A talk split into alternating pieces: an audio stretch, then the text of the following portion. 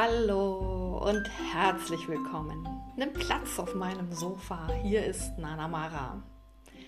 Du hörst die dritte Folge von meinem Podcast Das Philosopha und in dem erzähle ich dir, wie Urvertrauen und dein Fürwahrnehmen deine Pläne beeinflussen. Und dieser Podcast ist besonders geeignet für dich, wenn du dich nach mehr Leichtigkeit und Lebensfreude in deinem eigenen Leben sehnst, aber auch wenn du bereits sehr gerne darin schwelgst. Und nun hör mir zu.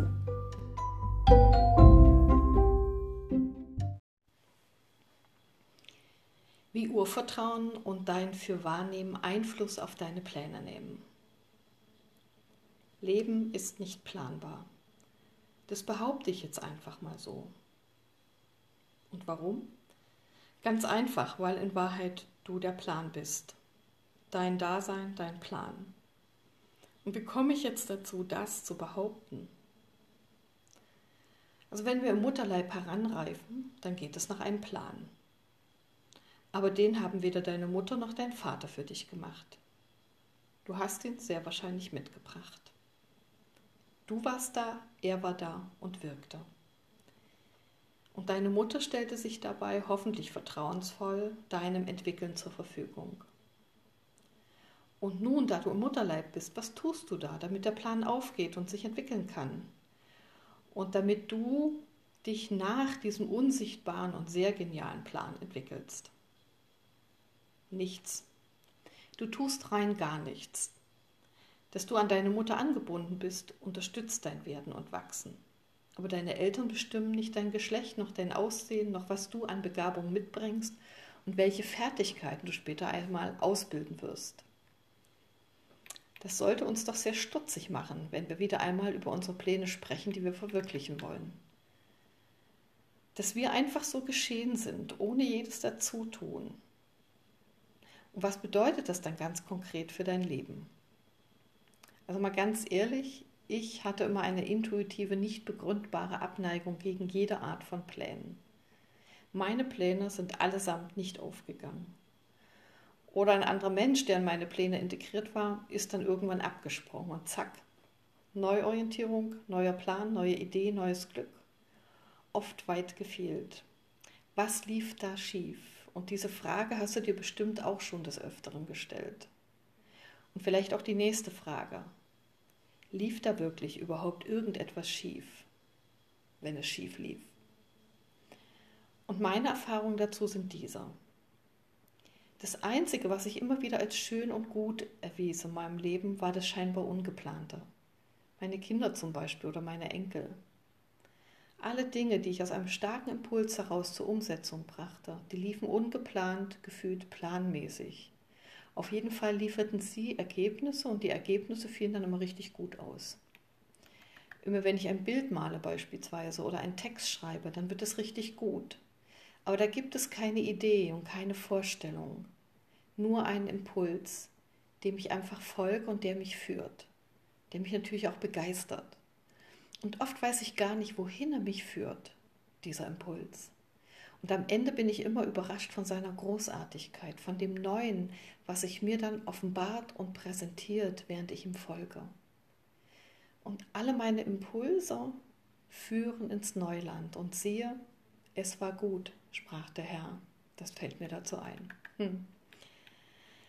Ja, was frage ich nun, wenn das alles ein Irrtum ist mit unseren Plänen? Wenn wirklich wir selbst der Plan sind und es nur eines braucht in unserem Leben, nämlich das, was es bereits im Mutterleib hatte, Vertrauen. Aber was, wenn auch das Vertrauen nicht machbar ist? Wenn es ein Zustand ist, ein natürlicher Zustand, der uns vielleicht lediglich abhanden gekommen ist oder die Verbindung zu ihm? Wird es vielleicht nur deshalb schwer in unserem Leben, weil Vertrauen nicht da ist? Ich fürchte einmal ja, dass dies der entscheidende Dreh- und Angelpunkt ist. Denn wie oft hast du auch diesen einen Satz gehört?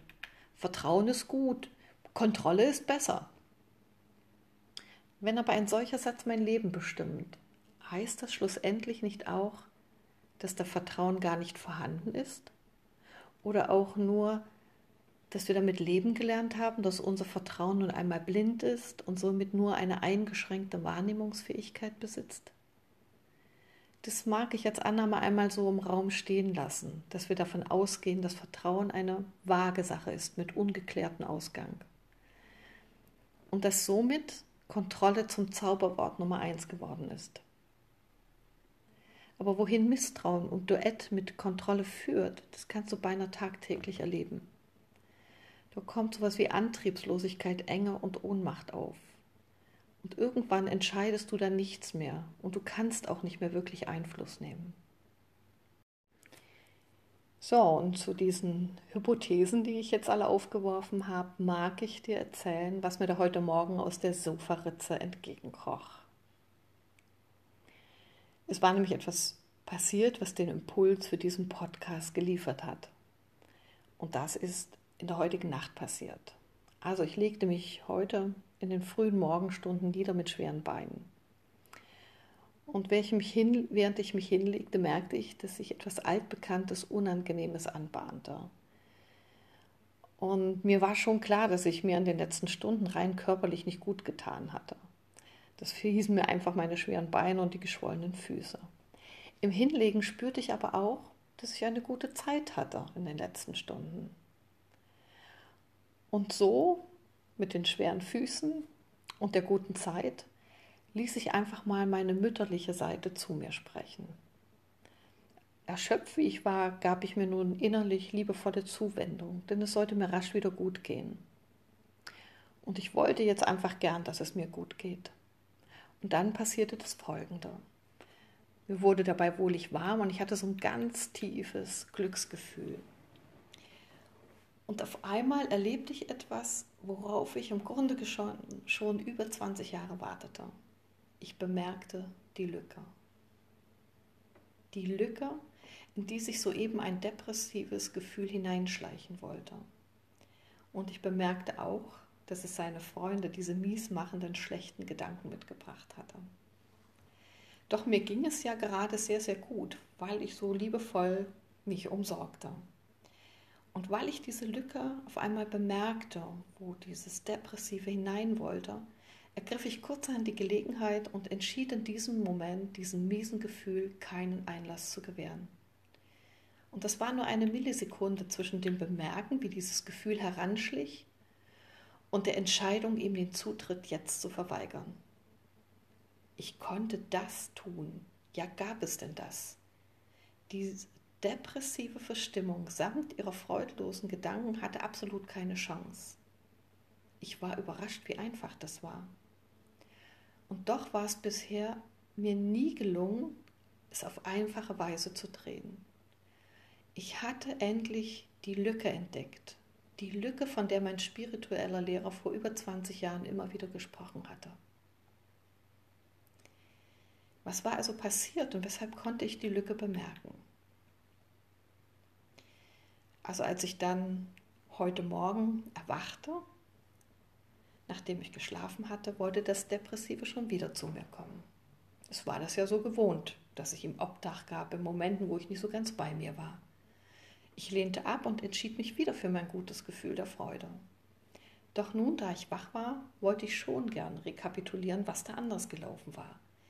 Weshalb war es mir möglich gewesen, ohne mein Zutun, ohne es zu wollen, diese Lücke endlich zu bemerken und auch Zeit genug dafür da war, diese entscheidende Entscheidung zu treffen.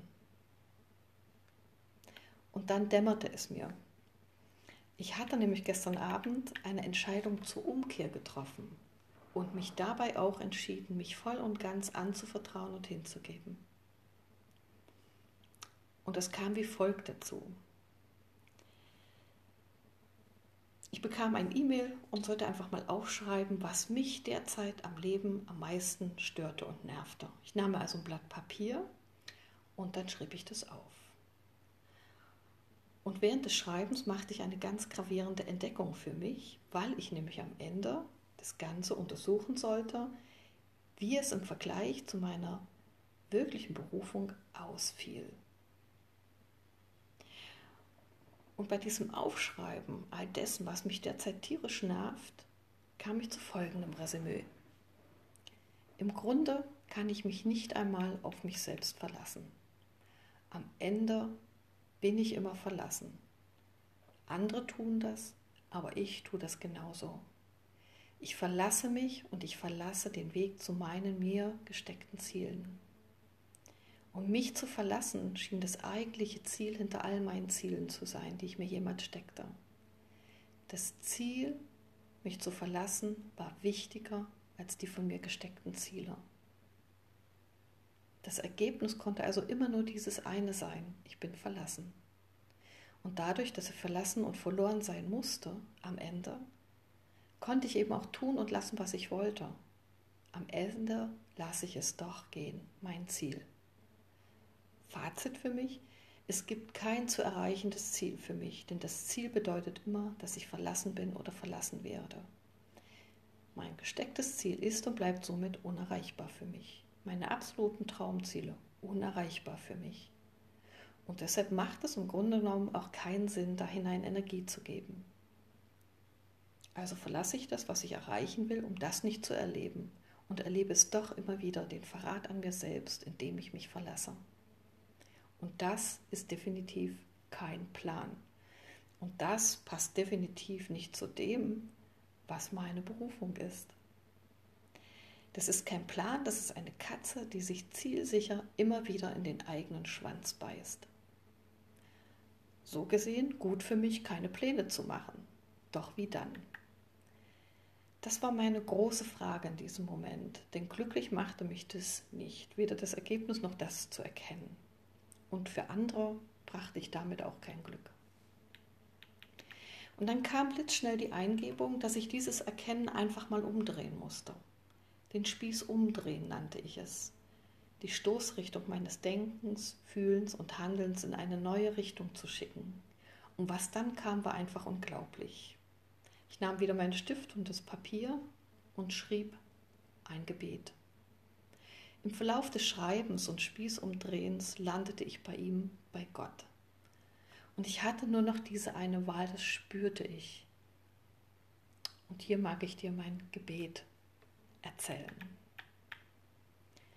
Ich bin in mir geborgen. Ich bin für mich erreichbar. Und ich bleibe bei mir, egal was geschieht. Ich binde mich an, an Gott, ohne Wenn und Aber, sei es drum.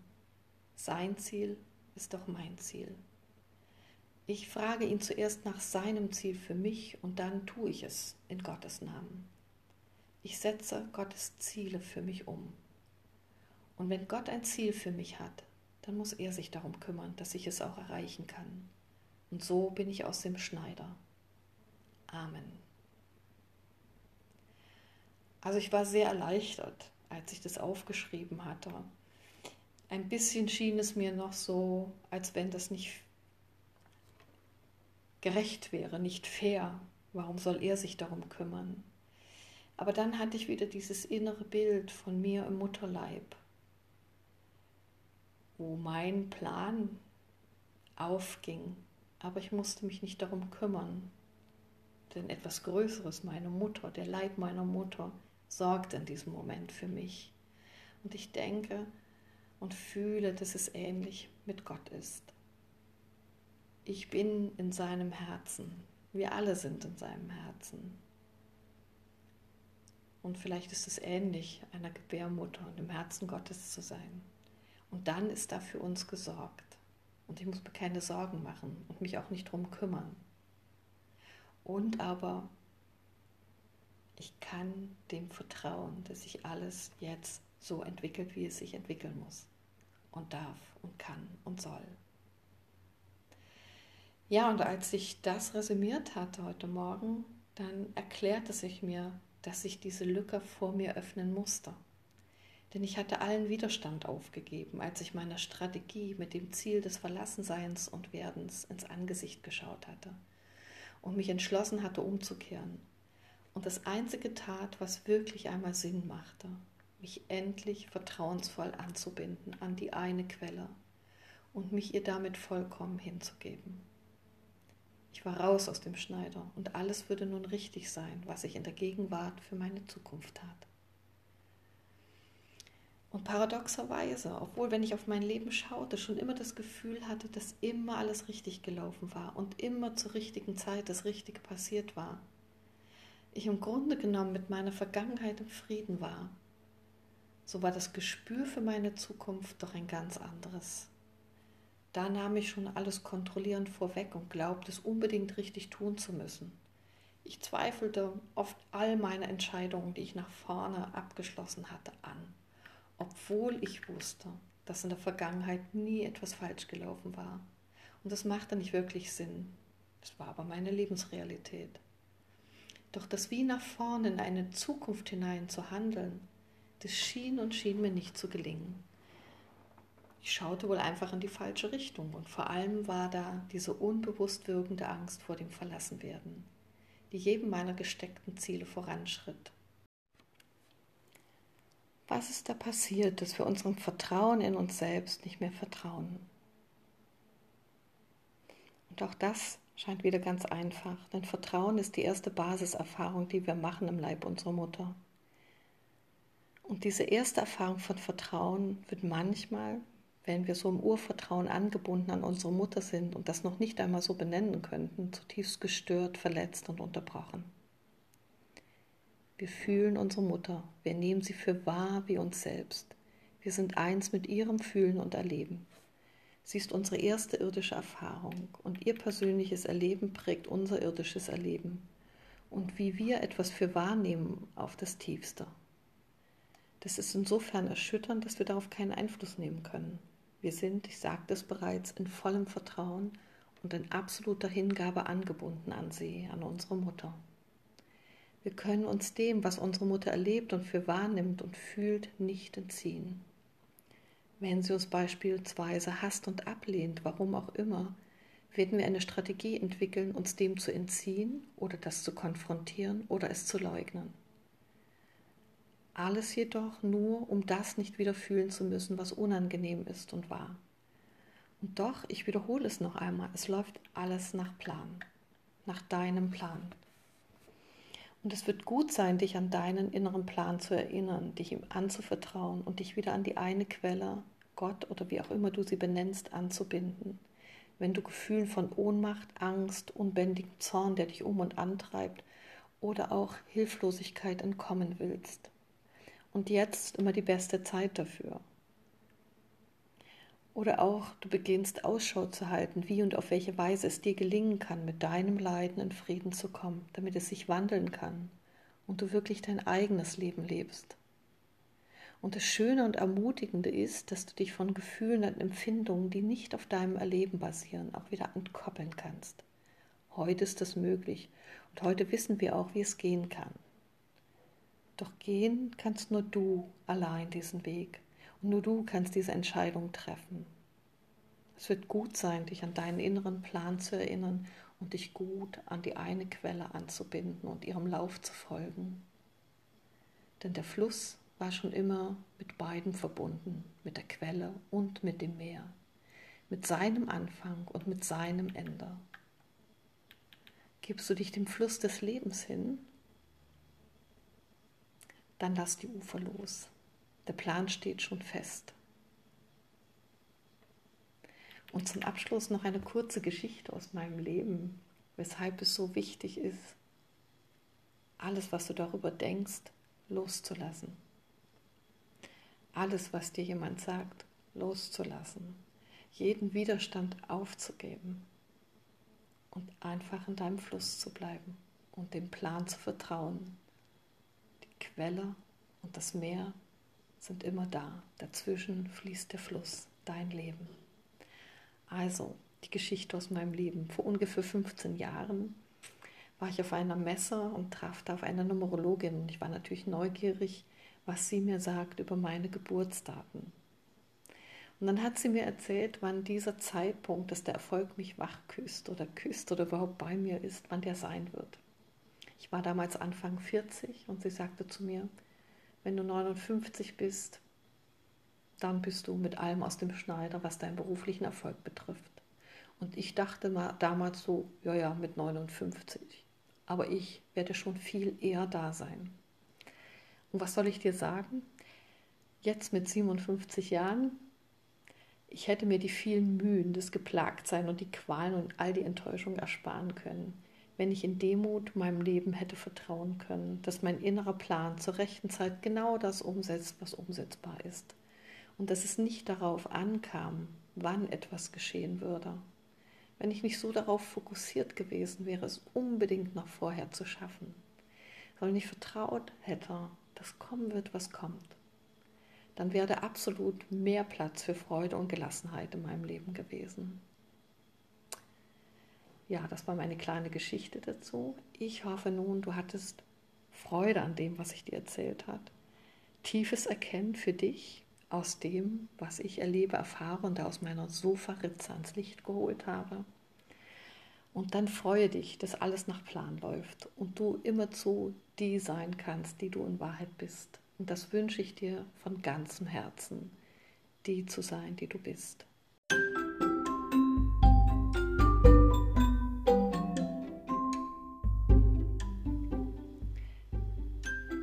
Zählt am Ende alles nur, wie du dich erlebst auf diesem Weg.